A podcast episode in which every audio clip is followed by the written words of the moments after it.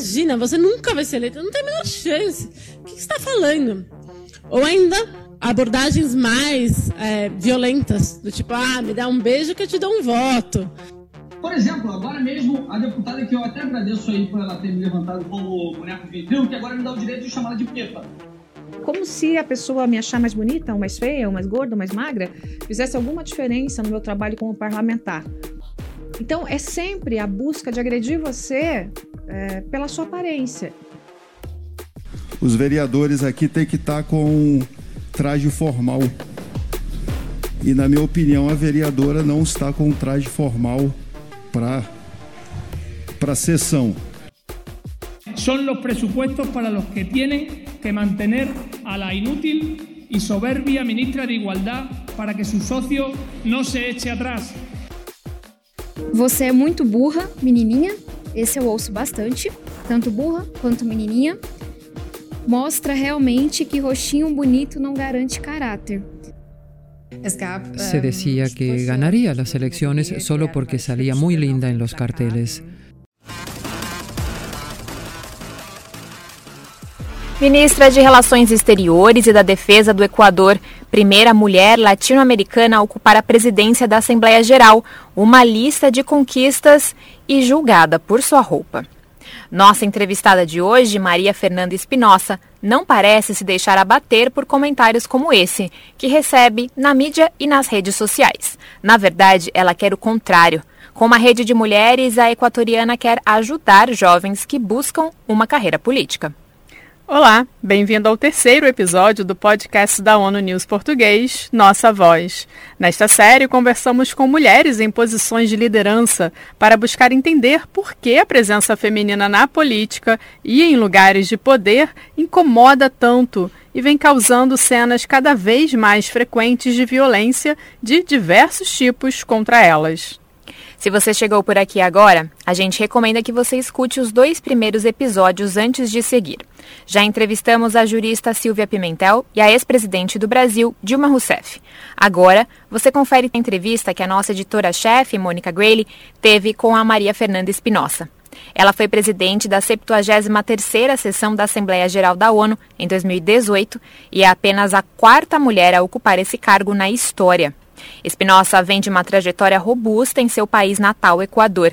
No entanto, ela revelou ter sido vítima de um tipo de julgamento quase exclusivo às mulheres: a aparência. Você vai ouvir a entrevista em espanhol e después la traducción en portugués feita por Mónica Grayley. Si es que eh, efectivamente eh, sí he recibido pues eh, fuertes este, comentarios de la opinión pública, los medios de comunicación fijándose más en cómo estoy vestida y si me repetí o no una, una, una un traje que en el contenido de lo que estaba diciendo o en el trabajo que estaba haciendo. Yo creo que hay mucho camino por recorrer y creo que los medios de comunicación tienen que ser aliados eh, en esta lucha por la igualdad y por el espacio de las mujeres en las esferas políticas y de toma de decisión. Então eu recebi comentários muito fortes da opinião pública, nos meios de comunicação, prestando mais atenção em como eu estava vestida, ou se eu repetia uma roupa, que no conteúdo do que eu estava falando, no trabalho que eu estava fazendo.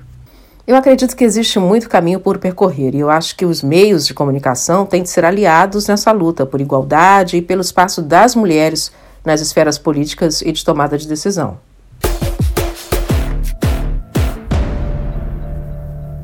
Realmente, as pesquisas apontam que as mulheres são grandes vítimas de agressões, como estas nos meios de comunicação, nas redes sociais. A anonimidade que as mídias digitais permitem deixa mais difícil algum tipo de defesa. Com eleições em muitos países, o Instituto Georgetown para Mulheres, Paz e Segurança alerta que a ameaça de violência contra as mulheres na política deve crescer. De acordo com o Instituto, em 2020 e 2021, México, Colômbia, China, Índia, Brasil, Burundi, Mianmar, Afeganistão, Filipinas e Cuba encabeçaram a lista dos países mais violentos do mundo para mulheres na política. Com quatro países na lista, as mulheres em países da América Latina e Caribe parecem ter ainda mais desafios quando decidem ter uma carreira pública. Além dos casos de violência física contra elas, incluindo assassinatos no México, na Colômbia e no Brasil, os dados apontam que outros tipos de ataque são cada vez mais frequentes. Segundo dados publicados pela Câmara de Deputados do Brasil, 82% das mulheres em espaços políticos já sofreram violência psicológica, 45% já sofreram ameaças, 25% sofreram violência física no espaço parlamentar, 20% assédio sexual e 40% das mulheres afirmaram que a violência atrapalhou sua agenda legislativa. Outro levantamento feito pelo jornal O Estado de São Paulo aponta que 75% das mulheres que concorreram a prefeituras nas capitais do país em 2020 sofreram violência política de gênero. No começo do episódio, você ouviu dois casos da capital paulistana, Joyce Hasselman e Marina Elou. As duas foram candidatas à prefeitura e relataram terem recebido comentários violentos específicos sobre sua aparência. Agora, eu te deixo com outros casos de ataque. Turquia, Senegal e Austrália também registraram casos de ataques violentos, físicos e verbais a representantes femininas.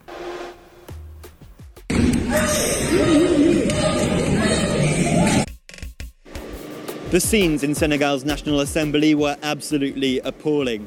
Amy Ndiaye Nyibi, an MP from the governing coalition, was hit across the head by a male opposition lawmaker. In response, she picked up a chair to throw at him, and as she did so, was kicked in the stomach by another male opposition lawmaker. Amy Njanyibi is reportedly pregnant. She was immediately evacuated from the parliamentary chamber for medical treatment. As cenas na Assembleia Nacional do Senegal foram absolutamente terríveis.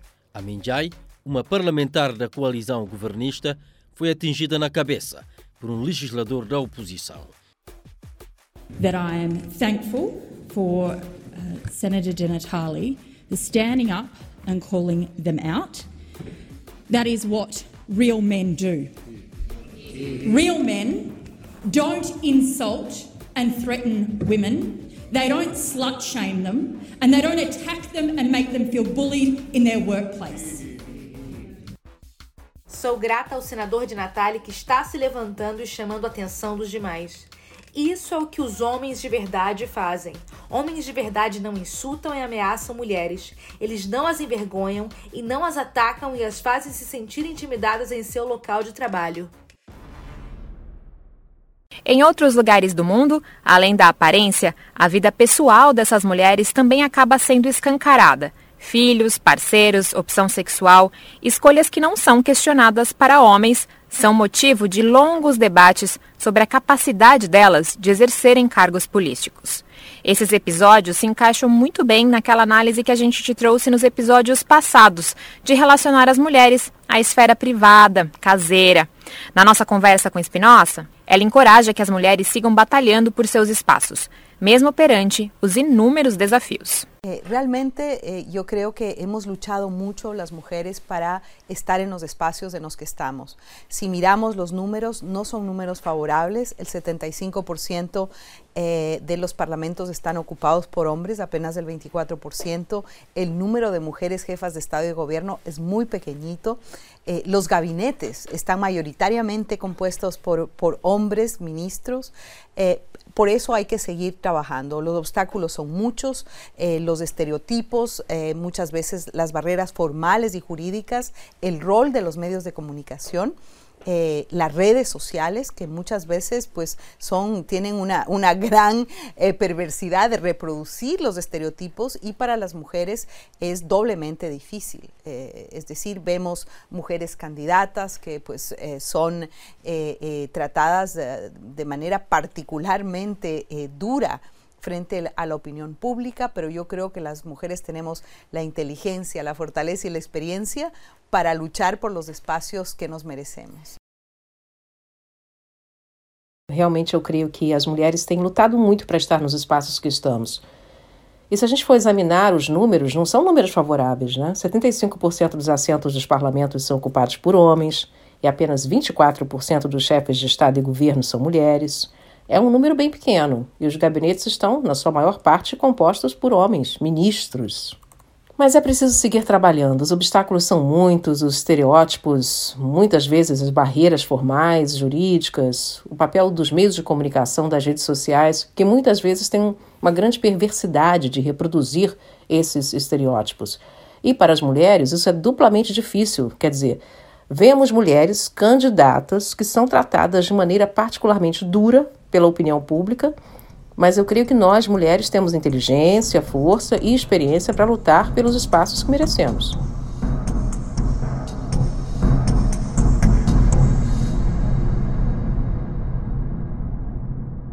Passando dos ataques em si para o que eles representam no avanço da paridade de gênero na política, se você ouviu os primeiros episódios, vai se lembrar das análises de Silvia e Dilma sobre a importância da representatividade feminina para a democracia e para políticas de igualdade social.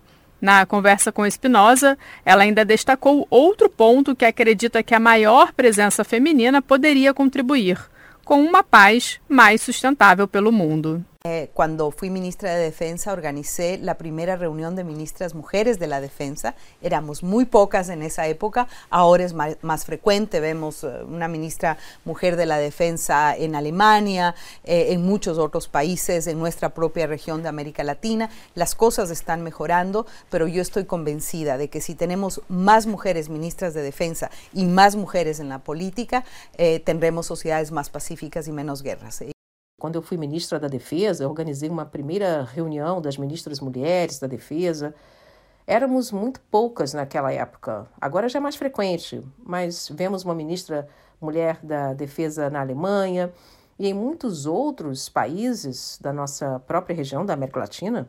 As coisas estão melhorando, mas eu tenho certeza de que se tivermos mais mulheres na defesa, mais mulheres na política, teremos sociedades mais pacíficas e menos guerras.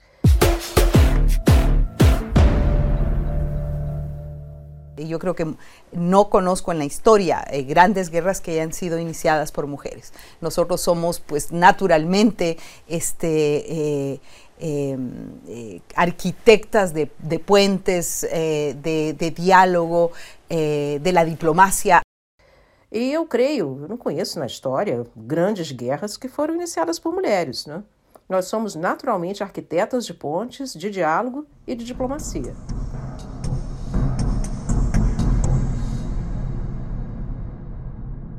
Em um artigo sobre a conexão da presença das mulheres na construção de paz, Spinoza destaca que as mulheres representavam apenas 4,2% do pessoal militar nas missões de manutenção de paz da ONU em 2020 e apenas 29% dos acordos de paz recentes incluem disposições relacionadas com o gênero. Ela ainda traz evidências de que as mulheres são as mais afetadas pelos conflitos. Enquanto 35 milhões de mulheres precisam de ajuda humanitária, pelo menos uma em cada cinco mulheres refugiadas sofre violência sexual. E apenas 28% das avaliações de necessidades humanitárias trazem um olhar baseado em gênero. Espinosa destaca ainda que em 2019, o Índice de Paz Global apontou que a tranquilidade se deteriorou em todo o mundo pela nona vez nos últimos 12 anos. E coincidência ou não, a Islândia continua sendo uma das nações mais pacíficas do mundo e um dos principais defensores da igualdade de gênero.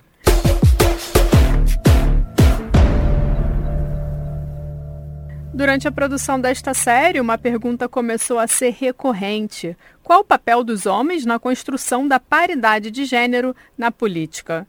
A ONU possui a campanha He for She, ou Ele por Ela, criada pela ONU Mulheres. O movimento pela igualdade de gênero convida homens e meninos a agir por um mundo mais igualitário. Diversas outras iniciativas pelo mundo ecoam o convite, de fato pedindo pelo fim da discriminação de todas as formas.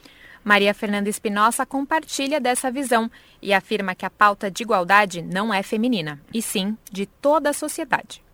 Yo creo que eh, aliados para, para, la igualdad, eh, para construir una verdadera generación de igualdad, eh, obviamente son imprescindibles. Y los hombres feministas son tremendamente necesarios en, esta, en esta lucha por la igualdad que estamos emprendiendo. Así es que no es una lucha de las mujeres, ¿no? es una lucha de la sociedad combatiendo los estereotipos, combatiendo la discriminación, combatiendo todas las formas eh, de exclusión y de desigualdad. Así es que pues necesitamos sociedades que luchen por la igualdad, aliados hombres, este, feministas hombres, y, y, yo creo que pues eso es el, el escenario, el escenario ideal. Eu acredito que aliados, aliados para a igualdade, para construir um, uma verdadeira geração, né? igualdade, Obviamente, os homens são imprescindíveis e os homens feministas são tremendamente necessários nessa luta por igualdade que estamos empreendendo. Não é uma luta das mulheres, é uma luta da sociedade, combatendo os estereótipos, a discriminação, combatendo todas as formas de exclusão e desigualdade. Então, nós necessitamos de sociedades que lutem por igualdade, homens aliados, feministas homens, né? E eu creio que esse seria um cenário ideal.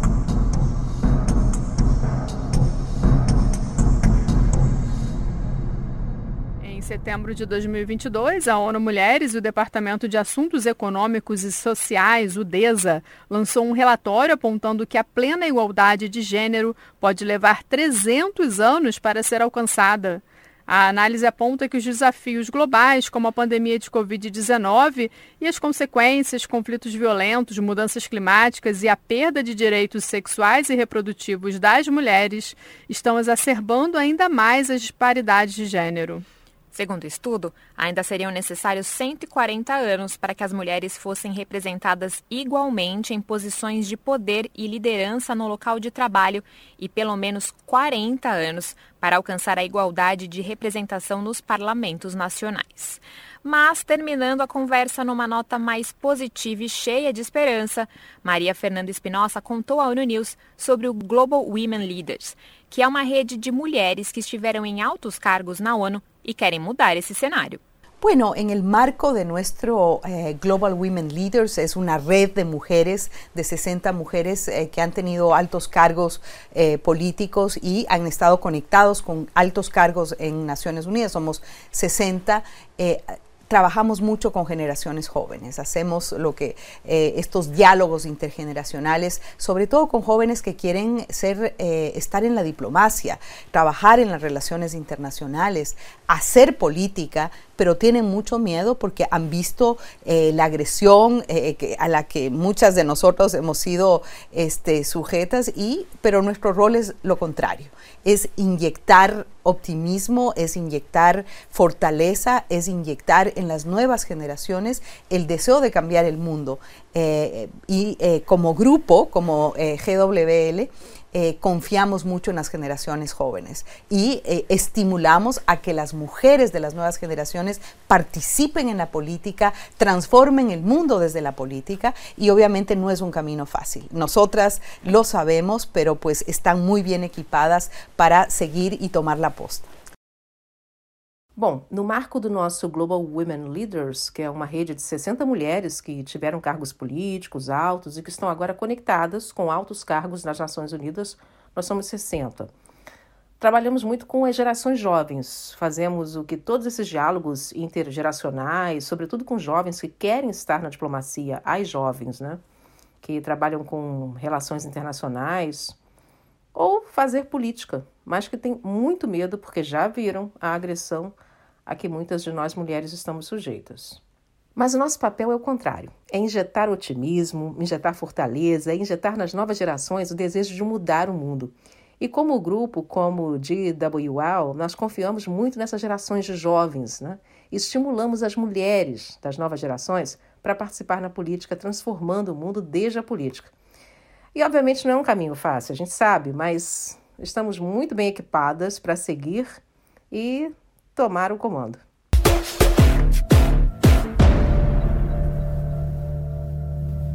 E com esse desejo de mudar o mundo, encerramos nosso terceiro episódio, na esperança de quem esteja nos ouvindo seja contaminado por essa injeção de otimismo em seguir lutando pela paridade de gênero e denunciando os casos de violência.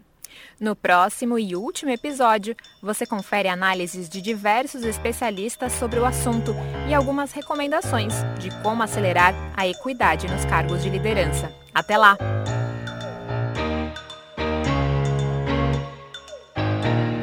Você acabou de ouvir o terceiro episódio do especial da ONU News sobre violência contra mulheres na política, Nossa Voz. Você ouviu trechos da entrevista com a ex-presidente da Assembleia Geral da ONU, Maria Fernanda Espinosa. Os áudios são do UOL, TV Gazeta, redes sociais da deputada Marina Elou, Deutsche Welle, BBC, El País, The Guardian. A trilha sonora é do YouTube, Audio Library Plus, Icaro Iaio e Odisseu Woman.